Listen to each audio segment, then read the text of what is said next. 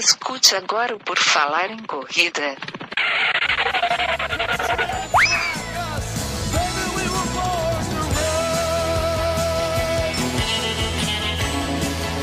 Are you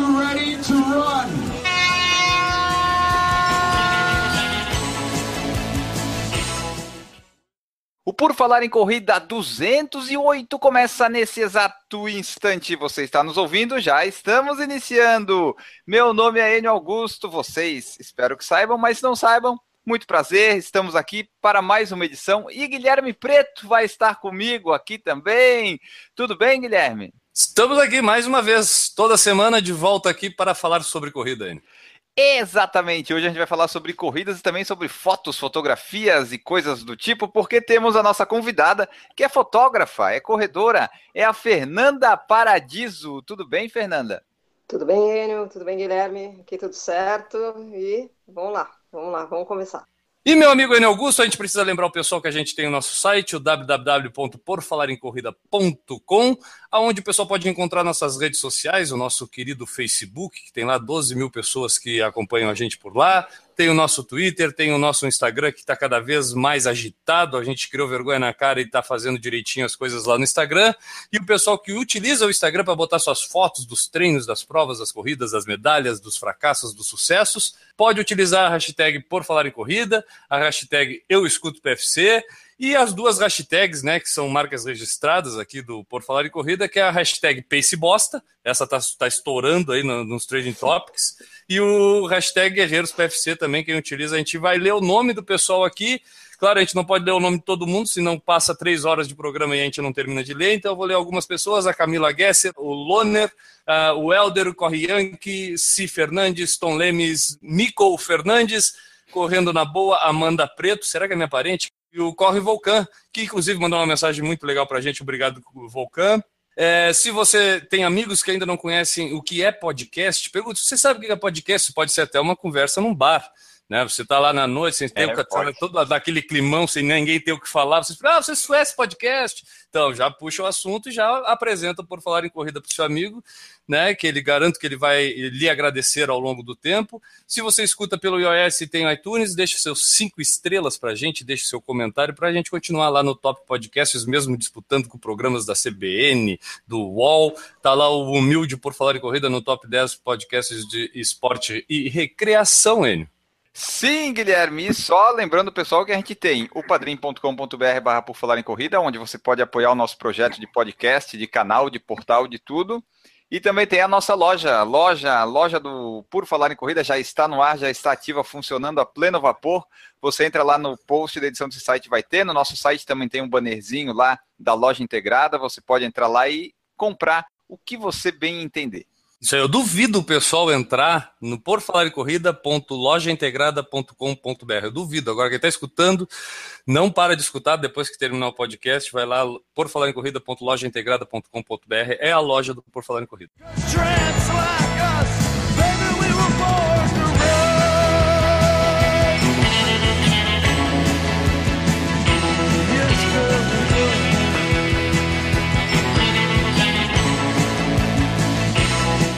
Nossa convidada de hoje é a Fernanda Paradiso, que fotografa, que corre. E Fernanda, a gente quer saber assim, o que, que apareceu antes na tua vida? Tu começou antes a gostar de fotografia ou a correr?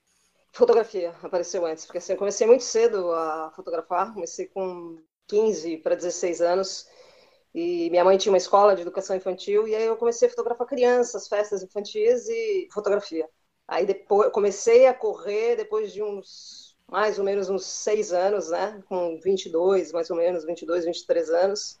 E daí acabou juntando tudo e acabei fazendo jornalismo também, né? E aí juntou tudo e acabei trabalhando na, na, na... conseguia unir as duas coisas, né? Uniu a, a profissão ao, ao hobby, pode, podemos dizer assim? Exatamente, exatamente, exatamente. Tá. E diz uma coisa, Fernanda, a, a fotografia, o gosto da fotografia que tu falou que tem desde os 16 anos, foi isso que te levou a procurar o jornalismo depois? Na verdade, não. Na verdade, não. Na verdade, o gosto pela fotografia foi desde pequena. Assim, eu tinha, acho que eu, eu lembro assim que eu tinha uma, uma máquina fotográfica que eu ganhei da minha mãe, eu pedi uma máquina fotográfica de Natal, eu devia ter uns 10 anos mais ou menos, de filme ainda, e eu fui para um acampamento com essa câmera, em vez de eu tirar, eu peguei e tirei fotos de amigos, fotos de paisagem. Minha mãe, quando viu as fotos, falou: pô, mas eu tô te dando uma câmera, eu tô achando que você, você vai ser fotografado, você está fotografando os outros. Então eu gostava muito, eu andava com a câmera para lá e para cá e gostava muito de fotografar desde cedo. Acho que mais ou menos de 15 eu tinha menos, na verdade, porque eu fazia. Eu, eu, eu lembro que eu estudava no Objetivo e eu ganhei um concurso de fotografia fotografando o show do Van Halen. Eu tinha acabado de fazer o curso de fotografia, aí meu avô me deu uma câmera fotográfica, me deu um laboratório fotográfico, curso de fotografia, um curso PB, preto e branco na época.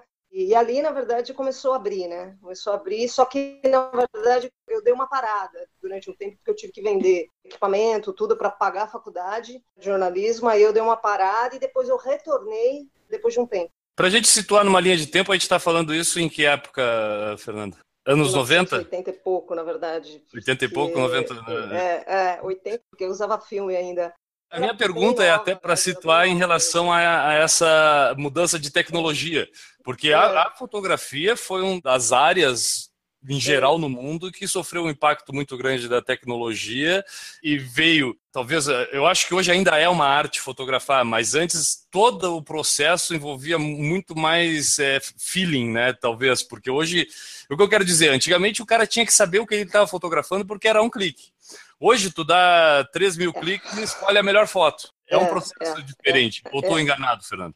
Então, completamente diferente, né? Completamente diferente. Eu que vim do filme, eu tenho vários amigos que vieram do filme, a gente não tem mania de ficar olhando. Porque o fotógrafo que vem da digital, ele olha direto, né? Tirou fotografia, tudo bem, você dá uma olhada para dar uma conferida, se a luz está legal, se conseguiu a, a, foto e tal, às vezes dá uma checada para ver se está focado, que a gente, antigamente, você não tinha isso, né? Você tinha que revelar e e descobrir depois que fez. né? E descobrir depois, assim, bem diferente, né? É bem diferente. Eu comecei a fotografar corrida ainda com filme, na verdade. Ainda com filme? Então, assim, gastava dinheiro. Eu trabalhava na época no Pão de Açúcar e fazia um jornal de corrida e a necessidade de fechar as matérias, na verdade, me fez é, voltar para fotografia, na verdade, porque eu tinha eu tinha abandonado, né? Eu estava jornalismo e daí essa necessidade de precisar das fotos, eu ia para o evento fazer as matérias, aí eu acabei, bom, quer saber? Acho que eu vou começar a fotografar também, assim eu não tenho problema com foto, né?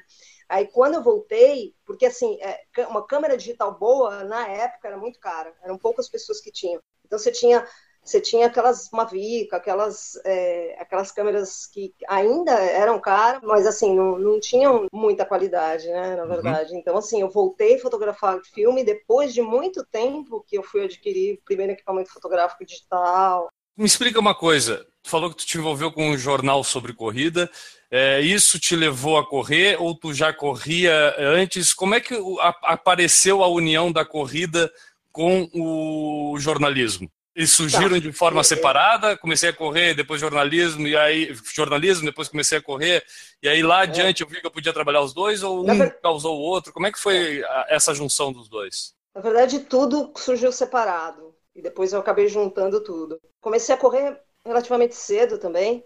Na verdade, corria, não tinha grupo de corrida, não tinha. Eu estou falando de 1993, 1994, mais ou menos. Naquela uhum. época, assim, não existia muito clube de corrida. Eu lembro que eu corria, eu ia para a USP, e eu corria, a USP aqui em São Paulo, na verdade, eu corria na raia, ia e voltava, assim, corria três vezes por semana. Dei algumas paradas, mas na verdade eu tinha uma regularidade, eu corria mais ou menos três vezes por semana. E nessa época eu trabalhava na revista Boa Forma, eu escrevia na revista Boa Forma, eu, tava, eu era revisora uhum. de textos, e eles iam fazer uma edição da revista Boa Forma Homem, uma Boa Forma para a Boa Forma é a revista feminina, né? Uhum. Então eles iam fazer uma edição Homem como era a única corria da redação e eu queria começar a escrever, eles me convidaram para fazer uma para fazer parte do corpo editorial lá para escrever como repórter tal. E aí tinha uma das pautas era era um treinamento de seis meses para maratona. E como eu corria, eu fui escolhida para fazer essa matéria. E daí os meus entrevistados na época era o Vanderlei de Oliveira, o técnico Vanderlei de Oliveira, e tinha uma equipe multidisciplinar que era o doutor Renato Notufo na época, doutor Turíbio, que eram na época, a fisiologia, assim, eles, esses caras, assim, eram os the best, assim. E daí juntou uma equipe e eu fui fazer uma matéria com essas pessoas, né, com esses profissionais. Fui procurar essas pessoas, o Vanderlei me convidou para treinar com ele. mas eu não tinha noção, nunca tinha participado de corrida na minha vida, não sabia o que era grupo de corrida, não conhecia com ninguém, corria sozinha. Aí ele me convidou para fazer parte da equipe, para treinar com a equipe e lançou um desafio de eu fazer uma matéria para a revista Boa Forma, aí para Boa Forma normal, de um treinamento. A gente tinha mais ou menos oito meses para a maratona de Nova York. Aí ele me convidou para participar desse, para fazer esse treinamento e a revista custear a minha ida para Nova York, para eu correr Nova York oito meses depois e aí eu relatar isso na revista. Olha que e legal. aí eu fiz esse treinamento, acabei correndo, saiu a matéria, matéria na, em 1900, na edição de dezembro de 97 da revista Boa Forma, que eu relato todo o treinamento Olha. e é uma participação da, da Maratona de Nova York. Fiquei mais Ah, tá. uns quatro meses na Boa Forma, Mas aí o Vanderlei, que comandava o, o Pão de Açúcar Clube na época, que era a equipe de corrida de colaboradores do Pão de Açúcar, me levou para o Pão de Açúcar para fazer um jornal interno ali. Esse jornal interno que eu falei para você que eu sentia a necessidade de voltar a fotografar porque eu não tinha as fotos para editar. E aí acabou juntando tudo. Então, desde ali, é dessa época que tu juntou É. as três coisas: corrida, fotografia e, e o jornalismo. Desde aquela época. Exato. Tá, Foi e- aí que juntou tudo, né? Na verdade. É, desde aquela época. Aí em 97 eu fiz minha primeira maratona, né? Foi a tua primeira corrida York. também? Não. No treinamento, quando eu comecei o treinamento, comecei o treinamento em fevereiro. Fevereiro, final de fevereiro, mais ou menos. Daí eu fiz. Minha primeira corrida, na verdade, foi uma corrida da Corpore, uma corrida de 6 km da Corpore no parque do. No parque não, na USP, na cidade universitária. Como no planejamento do treinamento, eu tive várias corridas, tive meia maratona também, uma meia maratona tal. Aí eu fiz as provas. Aí eu comecei a ver o que que era grupo de corrida, o que era treinamento de fato, porque até então eu só rodava, né? Não tinha noção de nada, só rodava.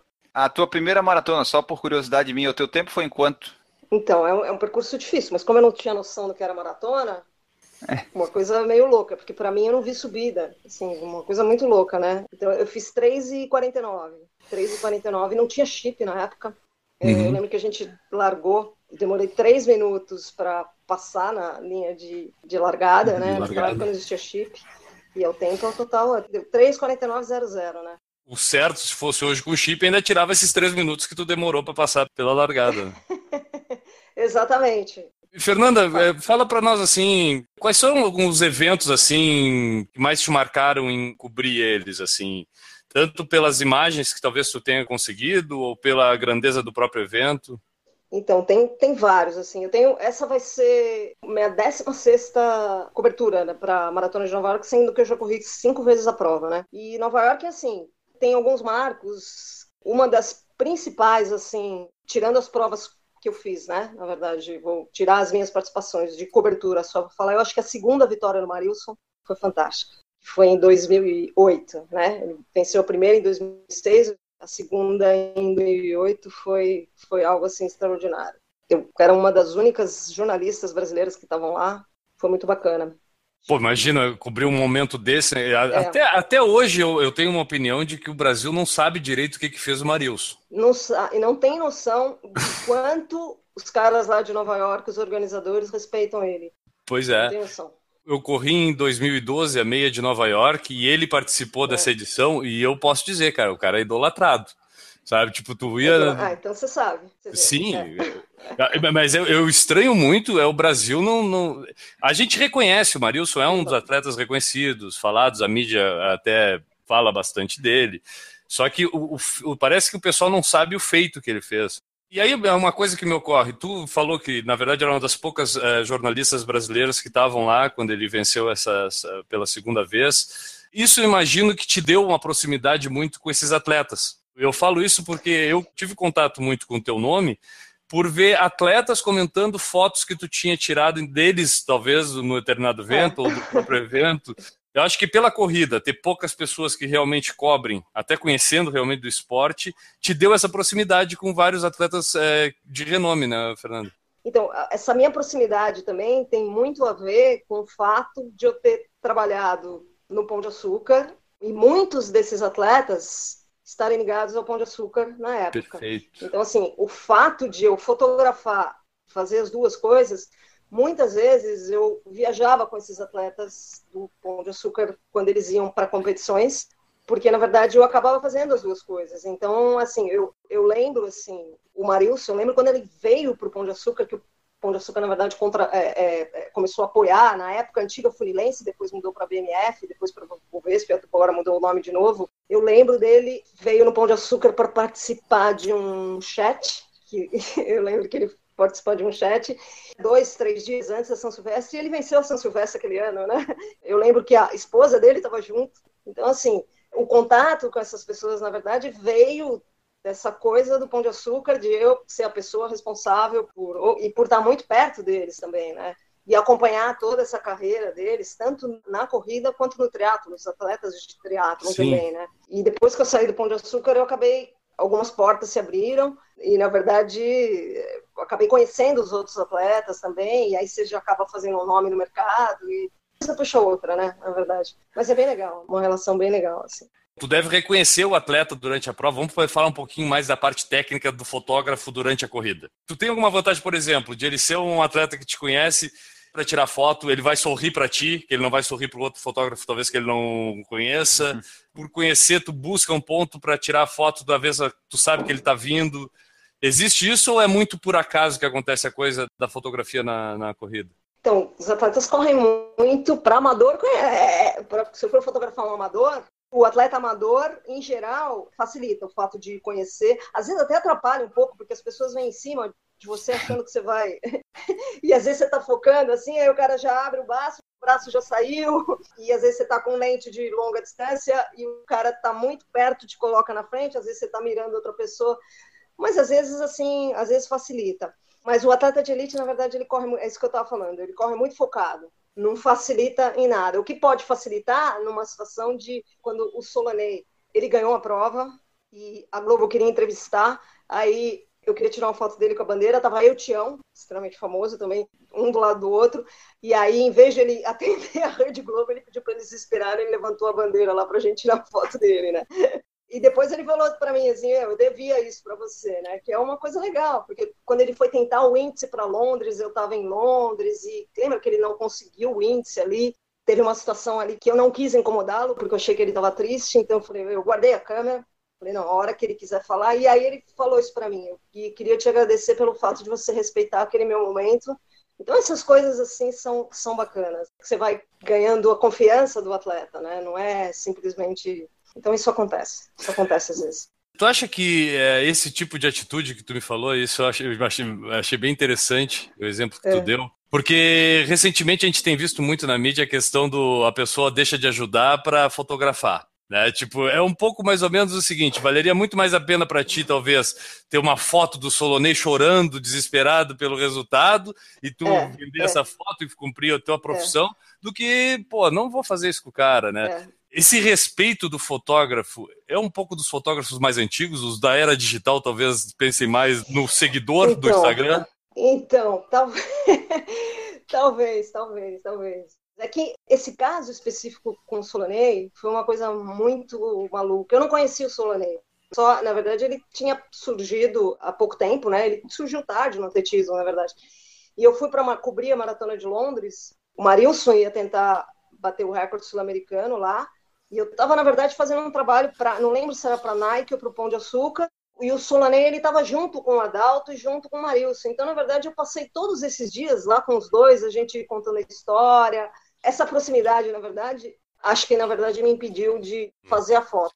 Respeitar, eu iria respeitar de qualquer forma, porque eu respeito, eu acho que, assim, o atleta tem que ter um momento dele para, né? Ele estava super triste, e aí, assim, eu não ia colocar um, um gravador, oh, fala aqui, não sei o quê. Eu lembro que eu perguntei para o Adalto, você acha que. Ele falou, eu vou ver com ele, o Adalto, o técnico do Marilson, né? Vou ver com ele um momento legal para você entrevistá-lo e a hora que ele tiver legal eu te aviso, né? Me surge uma pergunta que é a seguinte, Fernanda. Como que uma fotógrafa, como que uma jornalista pode ajudar o atleta profissional, mais especificamente? Pergunto pelo seguinte: uma boa foto, o atleta fica grato porque isso, de repente, para o patrocinador é uma troca, né? É, é a recompensa que busca o patrocinador dele. Existe isso Ajuda. Em geral, assim, quando eu tiro foto de atletas, em geral não, eu não cobro de atleta. Eu até forneço, desde que coloquem meu crédito, tudo bem. Eu acho que ajuda sim, porque eles têm a forma deles de divulgar.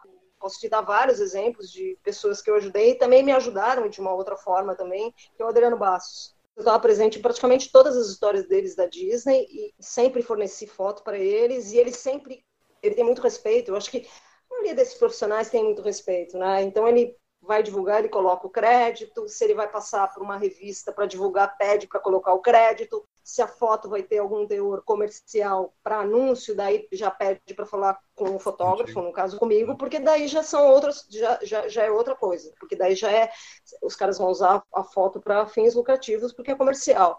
Sempre que eu posso ajudar o atleta, eu ajudo o atleta. E como é a relação de ir para um evento tu já vai com uma pauta traçada para aquele evento, já sabendo mais ou menos eu vou tirar uma foto disso, daquilo, daquilo outro, as coisas acontecem. Eu sei que devem ter momentos que, claro, são do momento e aquele momento, se tá lá, tá certo, tá com a câmera na mão, faz a foto e não era nada programado. Isso deve acontecer. Mas é. existem coisas programadas durante um evento, tu vai para o evento já com a pauta feita, sabendo o que, que tu vai fazer, ou na maioria das vezes é esses é o momento do esporte, aquela coisa ocasional só que acontece. Então, em geral, existe uma, uma pauta. E eu prefiro trabalhar assim. Então, assim, se eu conheço a prova, ótimo, porque eu vou saber onde posso ter a melhor imagem, eu posso saber, tipo, em Nova York. Em Nova York eu sei onde eu pego uhum. um metrô X para estar num lugar tal, eles não deixam fazer chegada. Então, ali eu abro mão total da chegada. E chegada ali em Nova York é só agência, né? Então, eu procuro estudar. Quando eu não conheço o percurso, eu procuro estudar o percurso tento fazer fotos, na verdade, que eu consiga traduzir onde eu tô, né? Não adianta fazer foto fechada lá no corredor e aí vou para Chicago, tento fazer foto dos prédios e os canais. Mas esses pontos de referência do lugar, os skylines né, nos Estados Unidos, eles gostam muito de chamar, que mostram né, o perfil é, da cidade, é, os é. pontos turísticos aqui em Florianópolis, a gente tem quem mora em Florianópolis ou correu em Florianópolis não tem uma foto com a ponte no fundo, não pode dizer que correu Florianópolis. Tem que ter a ponte no fundo. É, tipo, é meio. Então, a falta do Ironman que eu sempre faço, a ponte do ciclista passando e a ponte no fundo. É, é viu? É isso aí. Essa referência é importante na foto, na é foto de esporte. É importante. Depende do, da sua pauta também. Se você está indo numa prova, ah, vai, você só vai tirar foto só foto dos amadores e você não tem o trabalho de fazer as fotos mais gerais do evento, aí fica mais restrito, né? Você tem que pegar, porque eu viajo muito com a Camel, então eu tenho que pegar todos os atletas da Camel. Eu não tenho essa obrigação, na verdade. Eu estou citando um exemplo, assim, se eu tivesse que pegar todos os atletas da Camel, aí eu tenho que ficar parada lá e fazer a foto parada. Uhum. Mas assim, quando eu, viajo, na verdade, eu tenho uma certa liberdade. Até porque eles deixam muito claro, quem vai tirar foto de vocês no evento são os organizadores. Aí, indo para o lado estético da foto, o local da foto tende a deixar ela mais bonita. Não temos como dizer que não, né? Tende a deixar mais bonita. Tende pois é. Deixar o fotógrafo também melhor. E aí eu vou fazer, tu falou do Ironman aqui, e é uma dúvida é. que me, me vem. Fotografar a corrida é melhor do que fotografar a bicicleta, as fotos de ciclismo tendem a ficar mais bonitas por causa do ciclismo. Tem um esporte mais bonito. Eu não vou perguntar natação, porque eu acho que deve ser o piorzinho de fotografar deles. É. Eu acredito que a natação é. não tenha muito o que destacar na natação, né? Mas no ciclismo é. a gente vê muitas fotos bonitas, na corrida tem muitas fotos bonitas. Na tua opinião, um dos dois é melhor ou é indiferente? Então, hoje, para mim é diferente porque eu tenho a experiência dos dois. Para o fotógrafo é diferente fotografar um e fotografar outro é diferente. É diferente. O ciclismo, na verdade, a bicicleta é muito mais rápido, né? Uhum. É muito mais rápido. Tem situações, na verdade, e, e assim, você pega o, o, circuito lá de Floripa, lá do Ironman, são duas voltas, né? E eles dão assim. Então, assim, é, se você perdeu, é muito difícil, porque se você não tiver de moto, se o organizador não te der uma moto, e mesmo com moto é difícil, porque você pegou um cara, você tem essa possibilidade de ir em cima do cara com a moto e fotografar. Preciso da foto do líder. Aí, se você tem que pegar o feminino, a prova começa. Então você perdeu. O triatlo é bem complexo, é bem complexo e a possibilidade, às vezes, se você não conhece muito, essa a possibilidade de perder uma situação que você queira muito é muito grande, porque você também tem que se posicionar, no caso, você vai fazer chegada, você tem que posicionar um pouco antes, porque senão você não pega lugar na chegada. Então tem, tem várias variantes, na verdade, né? Isso eu queria te perguntar, como é que é essa escolha dos locais dos fotógrafos? Quem é mais antigo tem preferência? Quem chega antes já deu briga? Como é que funciona? É, briga já deu, já vi da briga. A pergunta deveria ser: é. teve alguma vez que não deu briga? Mas em geral, você sabe que hoje em dia acho que as pessoas, os fotógrafos são um pouco mais amistosos assim em relação a isso, te dão um espaço, mas assim, quando você cobre esporte que em geral são fotógrafos, são profissionais da área, é mais fácil. Quando, assim, você vai numa São Silvestre, que é variado o negócio, aí é um pouquinho mais complicado, porque aí existe aquele cara do futebol que, que ele hum. nunca te viu por aí. O fato de ele nunca te ver num campo de futebol não quer dizer que você não é um, é um nada, é. né, na verdade. Então, às vezes, existe também um, assim, agora talvez menos, mas há um tempo atrás tinha um preconceito em relação à mulher, né?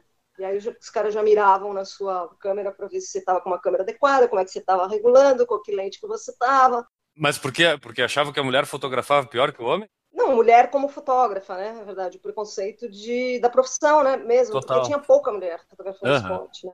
Então, hoje em dia não tem muito disso, né? Num, num troféu Brasil de atletismo é uma, é uma prova assim bem chata de fotografar também, porque é esse público aqui, na verdade, que vem, esses fotógrafos, que vem, esses profissionais que vêm, que não, não fazem esporte direto e eles não são muito, né?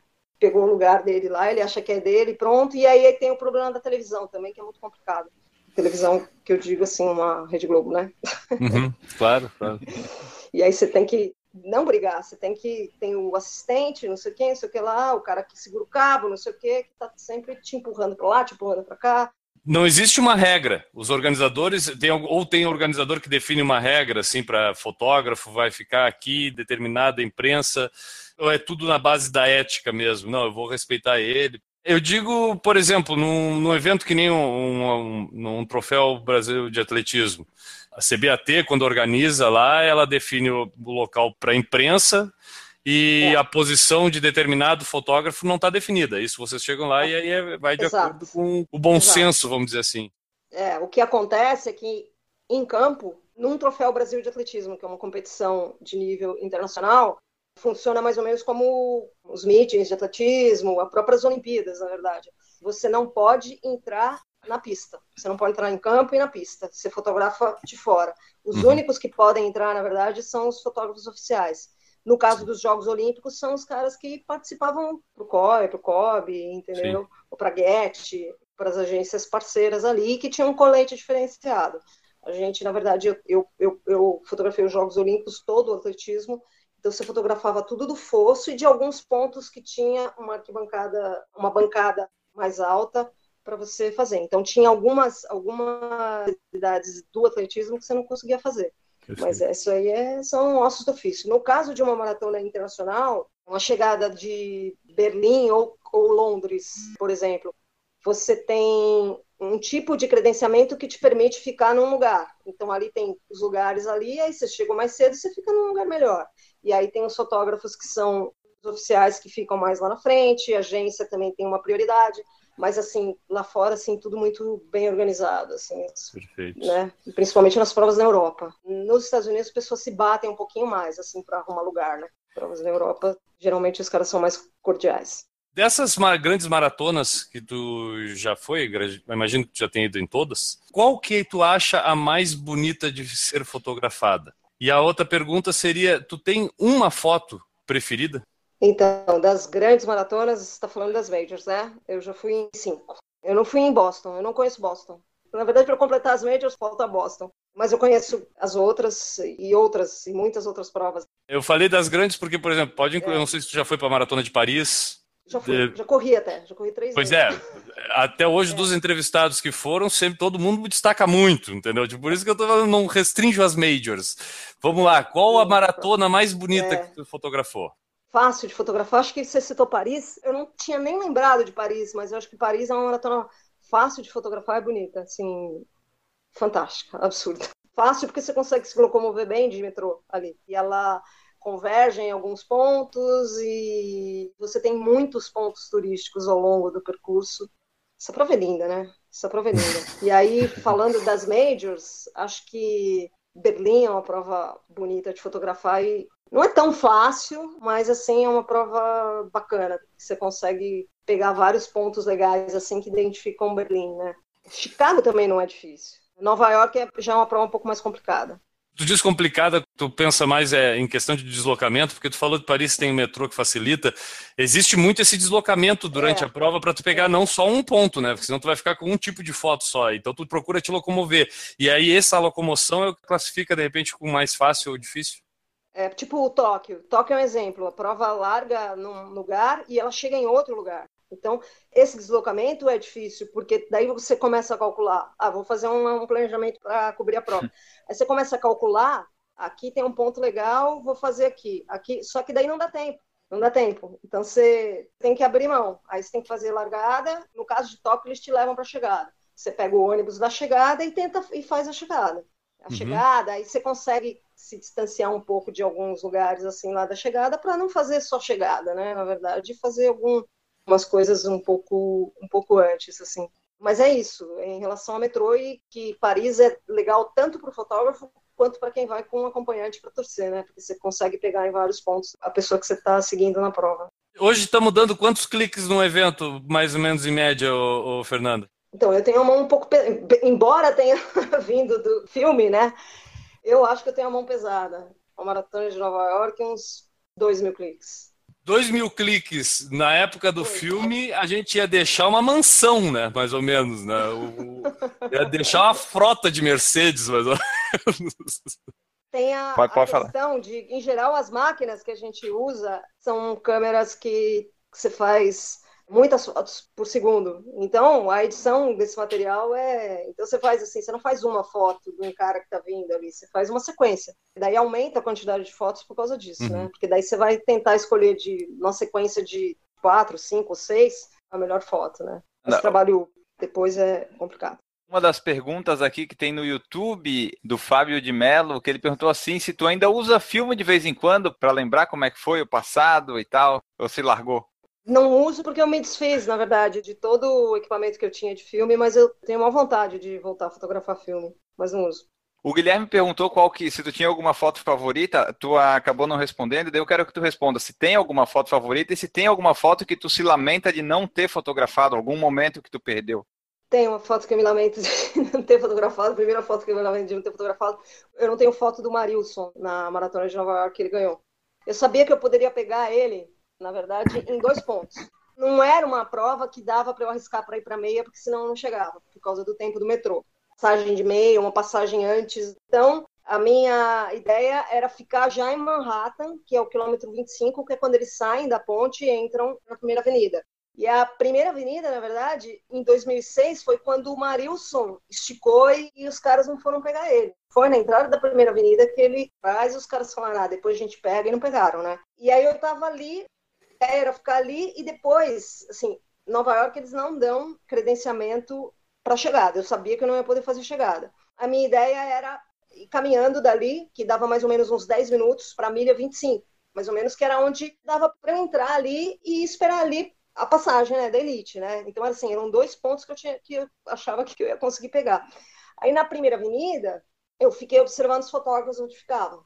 E assim, como corredora, eu pensei, os caras vão tangenciar, mas eles não vão fazer uma curva aberta aqui. Fiquei observando os fotógrafos, os fotógrafos todos do lado de lá, eu falei, ah, esses caras não sabem nada, né? Eu usei meu conhecimento de corrida e fiquei ali na tangente. O cara vai virar aqui, meu, que nada. Eles fizeram uma curva aberta, eu só fiquei olhando assim, não consegui fotografar, né? Aí não, não consegui, assim, na verdade, tirei uma foto de lado, né? E o Marilson estava liderando o pelotão, assim, mas tem uma foto de lado que ficou meio desfocada, assim, né? Então eu perdi a primeira, eu perdi aí. O cara que estava ali, o Marilson não estava liderando ali. Só que assim, eu fiquei num ponto e eu não sabia, eu estava acompanhando. Na, naquela época não tinha muito essa coisa de Twitter, internet, todo mundo acompanhar e você ficar com o celular ali. Ninguém, ninguém ficava assim, com 2008, assim, não era, não era muito, muito comum isso. E eu não sabia quem estava liderando a prova. E daí eu fiquei pronta para pegar e veio o marroquino ele veio, eu fotografei e baixei a câmera. Quando eu baixei a câmera, o Marius passou grudado. Eu não fiquei num ponto que dava para ver o Marius chegando, porque eu fiquei mais ou menos numa curva, né? Então, assim, eu não peguei foto do Marius. Quando eu estava ali no, na milha 25, ele não estava liderando a prova. Para mim, assim, eu não sabia o que tinha acontecido, eu não sabia se ele tinha sido ultrapassado, eu não sabia que ele estava pegando o cara. Que daí depois ele ultrapassou, faltando 800 metros finais, ele ultrapassou o cara e ganhou a prova, né? Eu só soube depois que ele ganhou a prova, porque um, um brasileiro que estava lá, oh, você é brasileira? Na plateia lá me falou, né? Essa foto, para mim, é, é uma foto que eu lamento de não ter. Seria uma foto de percurso, mas seria uma foto para mim que ia ser legal, assim, se eu tivesse pegado. E a melhor? Tem uma melhor, tem uma favorita, tem aquela que de repente está na parede da sala. É difícil escolher, mas eu tenho algumas assim que eu gosto bastante, que eu acho que As três fotos, eu tenho três fotos que foram escolhidas para uma exposição da Maratona de Nova York, que foram expostas no Museu da cidade de Nova York. Então, essas para mim são muito especiais. Uma é na entrada da Primeira Avenida, outra é da, numa medalha da Red Fights, na verdade é uma foto de medalha, assim, e a outra é no Central Park, as folhas no chão e os corredores, assim, é uma foto de baixo para cima, assim, que é muito bacana. Eu gosto também bastante da foto do octacampeonato do Adriano Bastos. Eu acho que essa foto com os personagens todos atrás, assim, eu achei que ficou muito legal essa foto, é uma foto que eu gosto bastante. É, eu acho que eu posso citar essas fotos, assim, como as fotos que eu gosto mais, assim. Eu cobri os Jogos Olímpicos, algumas fotos dos Jogos Olímpicos eu gosto também. Imagino que deva ser muito difícil mesmo. Eu que não fotografo nada, também não é. consigo dizer qual a melhor fotografia que eu, é. que eu já tirei, então... Essas que eu estou te falando é mais porque tem um laço afetivo com as fotos também. O Anderson, Fernanda, perguntou se as fotos ficam melhores depois do quilômetro 35 da maratona. Melhores fotógrafo. Ai, ai, ai. Eu sei que depois do 35 as pessoas param de dar tchauzinho, né? Ah, é. Quando para de dar tchauzinho é que tá bem, porque tem umas que param de correr. Pois é. Não, é engraçado quando você mira, o cara tá andando, daí ele vê a câmera assim, acha que você tá tirando foto dele. Opa, deixa eu dar uma corridinha aqui. O cara dá aquela esticada na coluna. É, o cara tá é. vendo quem vem que é o velhinho na bengala. Aí quando vê o é. fotógrafo da esticada na coluna, assim, parece um é. pavão. Ah, coisa mais linda. Exato, exato. Fernanda, o Jefferson perguntou se tu pretende um dia fazer uma exposição do teu trabalho fotográfico. Pretendo. Eu tive essa, esse privilégio de ter três fotos minhas expostas na, no Museu da Cidade de Nova York em 2015. Eu pretendo, na verdade, mas eu queria completar as majors. Meu objetivo claro. de completar as majors é Boston. Seria esse ano, mas aí eu acabei adiando. Eu tive a possibilidade de ir para Tóquio, que foi muito bacana. Eu acho que quando eu completar as majors, eu, eu tenho vontade de fazer, não só das majors, mas é que eu queria ter todas as majors, e daí incluir as outras fotos de outras provas. A Fernanda Paradiso, ela está correndo ainda nesses anos de 2017? Está fazendo provas, treinando? Como é que está a vida de corredora da fotógrafa? Então, estou naquela história de tentando voltar. Maratona, na verdade, a minha última maratona foi em 2009. Não tenho mais vontade de fazer maratona. Como eu viajo, eu viajo muito e eu acho que a recuperação para mim é, é, muito difícil. Prefiro ficar nas meias mesmo, que eu acho que dá para se recuperar legal, treinar legal e emendar várias. E quando viaja, sempre tem uma meia maratona uma semana antes ou uma semana depois e consigo me, me adequar bem assim. Aí eu parei um tempo, daí eu estava tentando voltar e eu quebrei o dedo do pé. Então agora passo os 45 dias, na verdade, que tinha, e agora eu vou voltar de novo. Eu ia perguntar o que ela acha do pau de selfie, mas eu não vou fazer isso com ela, cara. Eu não vou, não vou perguntar, não. Eu já até usei, eu já até usei, na verdade, em algumas situações, mas eu tento esconder o que é, às vezes nem parece, assim que eu tô com um pau de selfie, em algumas situações. Assim. Mas é, eu acho que em corrida atrapalha demais, né? As corridas lá fora não são permitidas o uso de pau de selfie. As pessoas usam, mas não é permitido. Mas é a realidade, não dá para ficar incriminando também. Para nós, amadores, que gostamos às vezes de tirar algumas fotos, e a gente acha que às vezes hum. elas ficam legais, apesar de ter vários defeitos. Qual as dicas assim de fotografia básicas assim que pelo menos tu queria que o pessoal não cometesse mais aquele erro? Tipo, tirar foto contra a luz, tirar foto de cima para baixo, te cortando a cintura. Qual os erros pelo menos que o pessoal tem que evitar ao tirar uma foto? É, acho que a principal delas é contra a luz, né? Essa foto contra a luz, se você se não tiver jeito, força um flash lá que a foto vai ser até bacana. Porque daí você vai iluminar o corredor ou o que seja, né? Se você forçou um flash, mesmo que, a máquina, a câmera não tenha, não esteja pedindo flash, não vai pedir, porque na verdade ela está fazendo a leitura da, da luz. Acho que fica legal. Então, assim, evitar essas fotos contra a luz. Quando você fotografar, tentar cortar situações de poste. Às vezes, assim, você vai tirar uma foto de cima para baixo, tá sua sombra aparecendo no chão tentar verificar esse tipo de coisa para tentar fazer uma foto mais perfeita possível, que você não precise ir para um Photoshop e cortar. Claro que você pode cortar depois muita coisa na, no processo de edição, mas eu acho que se você acostumar a já cortar isso na hora que você estiver fotografando, isso já, isso já é legal. Tu é uma pessoa crítica com foto? Por exemplo, tu quando vê o Instagram, tu chega a ter calafrios com algumas coisas, ou, Fernando? Ah, acho que eu não sou muito crítica, não. Acho que não, assim. Tu aguenta rolar o Instagram, não te dá faço depressão. Não te deixa em depressão ver o Instagram. Não, não, não, não, porque é. Você, na verdade, acaba acostumando, né? Você acaba acostumando, mas tem gente muito talentosa, assim, mesmo que não é fotógrafo, e com o celular consegue fazer coisas assim muito legal, cara. Eu até me divirto vendo o Instagram, porque eu vejo umas fotos assim, as pessoas usam filtro e tal, assim, tem uns cortes legais, assim. Tu vê como a minha cabeça é maldosa. Quando ela falou tem gente, tem gente, tem gente, eu É. disse, tem gente sem noção que tira foto. Não, ela falou, tem gente que tira foto legal. Eu já tava levando pro outro lado ele, então acho que fica contigo aí. Não, mas é aberto a todo mundo. Não, não, daí pra-. Olha só, e daí pro pessoal que quiser aí te encontrar aí nas redes sociais, internet, como é que faz? Então, meu Instagram é F de Fernanda, né? Paradiso, com Z. Estou no Facebook como Fernanda Paradiso. Eu tenho um site com meu portfólio que é fernandaparadiso.com. Pra gente encerrar o bate-papo aqui, Fernanda, eh, primeiro agradecer a tua disponibilidade, que é um privilégio conversar com uma pessoa com a história que tu tem dentro do esporte. Eu queria pedir para ti deixar um abraço. A gente tem por tradição o pessoal que vem aqui falar com a gente deixa um abraço de despedida e a gente pede que a pessoa pense naquele abraço de chegada, aquele abraço cruzou a linha de chegada, tá suado, acabado, tá na maratona lá e vai dar um abraço em alguém. Para quem tu deixa esse teu abraço? Vou deixar um abraço para a pessoa que acho que foi responsável por eu entrar nesse mundo da corrida, que é o meu eterno técnico Vanderlei de Oliveira. Muito a ele. Acho que ele é a pessoa que, que me introduziu nisso, me, assim, se eu conseguir chegar onde eu cheguei, hoje eu devo a ele. Somos todos fãs do Vanderlei, né? Somos, um dia a gente vai conseguir trazer ele aqui. Ah, que legal. Um dia vai, um dia vai. Muito obrigado por aceitar aqui participar com a gente. Eu que agradeço. Foi muito legal, muito legal. É, Que bom. Obrigada, obrigada aos dois. Que bom. Somos fãs do teu trabalho e vamos continuar acompanhando aí. Obrigada. Tá certo? Obrigadão. Obrigado, Fernanda. Valeu, gente. Vamos continuar aqui esse finalzinho de podcast e ler as mensagens. Depois de um programa assim, Enio Augusto, eu vou dizer uma coisa. Eu vou jogar todas as minhas câmeras de fotografia fora. Eu tenho vergonha de tirar foto. É por isso que eu só tenho o iPhone. Só, só isso. eu tenho vergonha de fotografar a partir de hoje. Vamos ficar só nos videozinhos que a gente tá se dando melhor. Vamos ficar só no áudio. Videozinho não tá dando. Vamos ficar só no áudio. Áudio é boa. Ainda bem que é áudio. Áudio, nossa, áudio é o nosso nicho.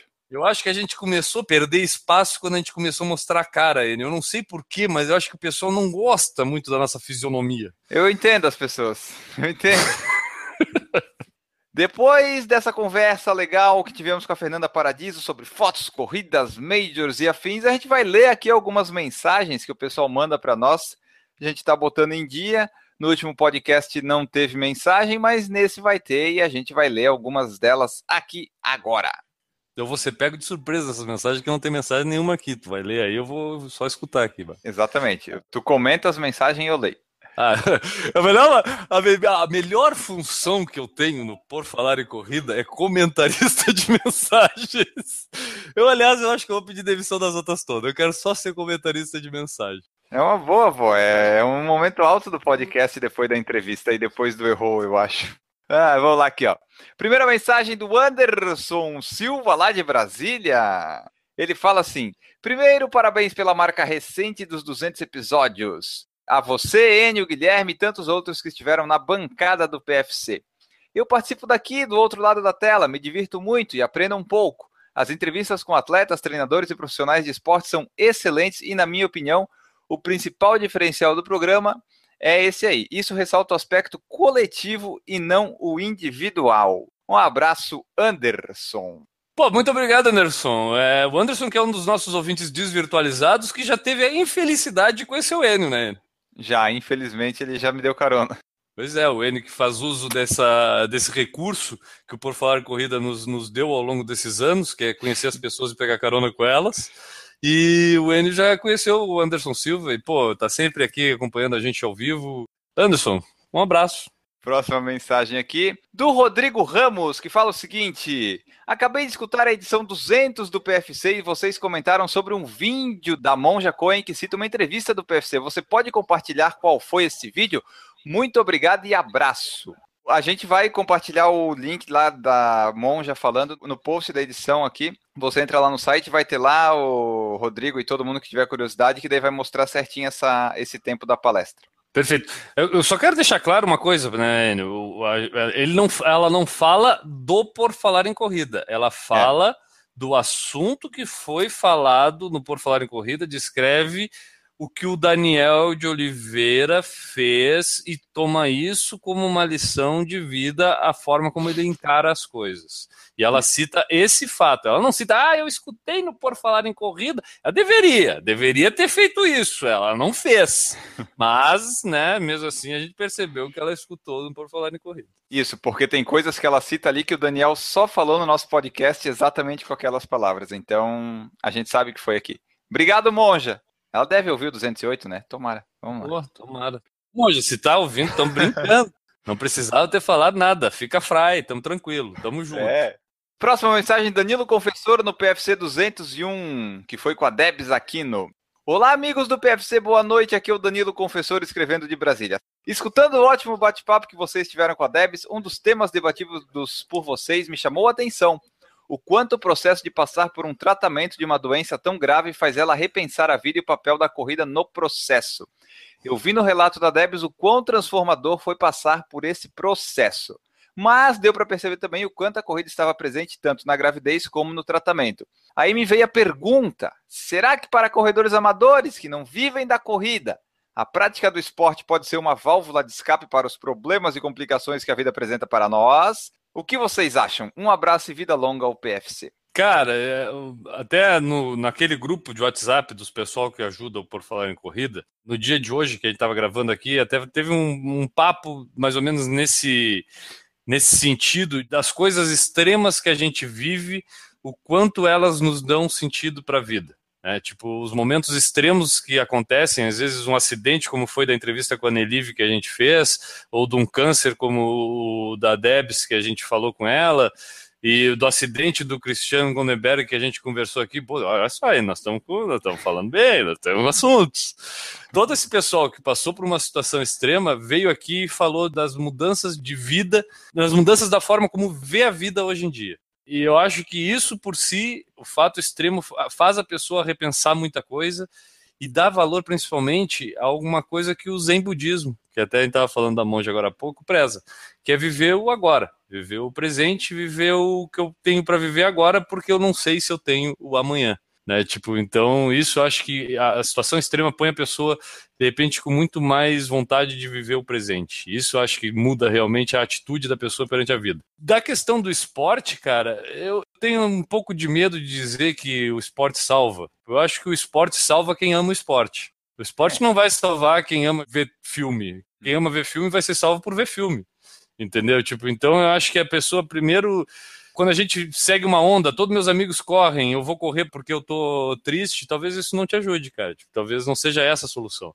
Tomara que seja, mas entende o que eu quero dizer, né? Tipo, eu acho que Sim. para o esporte te salvar, tu tem que gostar de fazer aquilo. Por isso, eu acho que essa é a principal condicionante para que aquilo realmente possa te ajudar na tua vida. É, não, porque... falando, eu, falo, eu, falo, bonito, né, cara? Eu falo, de vez em quando eu falo bonito. Não, tu tem, tu tem umas colocações muito pertinentes, e essa foi mais uma delas. É, é uma coisa que, que não tem nem como contestar. Perfeito. Muito obrigado. Próximas duas mensagens para terminar por hoje. João Lopes no PFC 200, por falar em 200, nosso é, episódio 200. E você que está ouvindo o podcast, aí você também, quando quiser apresentar para alguém por falar em corrida e não sabe que episódio falar, diz para escutar o 200 e o 100, porque nesses dois está meio que resumida a nossa história e a pessoa vai ter um parâmetro do que, que a gente faz. Daí ela pode ver se vai gostar ou não da gente por ali. Ali já dá para ter uma ideia. E no 200, o João Lopes comentou assim: E aí, pessoal, como escuto atrasado os episódios, estou vindo parabenizar atrasado pelo 200 episódios do PFC. O programa foi muito legal, muito bacana me identificar com tantas referências com as histórias. Que venham mais e mais episódios Vida Longa ao PFC. Bom, eu acho que é isso, né? Eu acho que vida longa ao PFC, a gente quer realmente que o PFC tenha vida longa, por isso que esse ano a gente resolveu administrar de uma forma diferente o Por Falar em Corrida. Como o Enio falou, tanto a edição 100 e talvez até mais a edição 200, é, a gente contou bastante da nossa história. Eu digo mais a edição 200 também porque a gente também já está bem mais solto no falar, então acho que de repente as pessoas vão se sentir mais agradáveis em escutando a PFC 200. Mas eu discordo com ele que, para começar, comece por esse. De repente, quer conhecer, escutou um ou dois, Ah, quer conhecer um pouco mais do que é Por Falar em Corrida? Aí vai ver o PFC 200. Porque o conteúdo dos outros, às vezes, só pelo conteúdo, de repente, já vai agregar alguma coisa. Cara, obrigado. Obrigado por escutar a edição 200, por escutar as outras e por gostar do que a gente faz. Muito obrigado.